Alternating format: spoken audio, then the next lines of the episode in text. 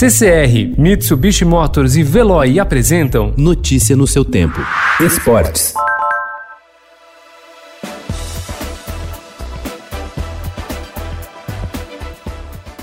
Sem saber se será palco de mais um GP do Brasil em 2021, o Autódromo de Interlagos celebra 80 anos hoje. Carregada de história e viva na memória dos amantes do automobilismo, a pista completa oito décadas no ano em que se encerra o contrato com a Fórmula 1 para a realização da corrida. Diante da concorrência do Rio de Janeiro, o icônico circuito paulistano, que já foi cenário para o talento e arrojo de vários dos maiores pilotos do mundo, como Ayrton Senna, Alan Prost, Nelson Piquet, Michael Michael Schumacher e Lewis Hamilton vive dias de incerteza quanto à possibilidade de sediar a etapa nos próximos anos.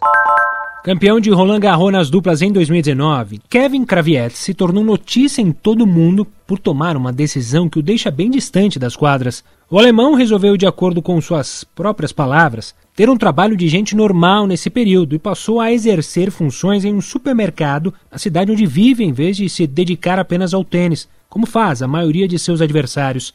Kevin arrumou um trabalho em um supermercado de Munique, apesar de possuir autorizações especiais que lhe permitem treinar entre três e quatro vezes ao longo da semana, enquanto a temporada do tênis estiver suspensa por causa da pandemia do novo coronavírus. O atleta agradece por estar fazendo um trabalho normal enquanto o mundo esportivo parou.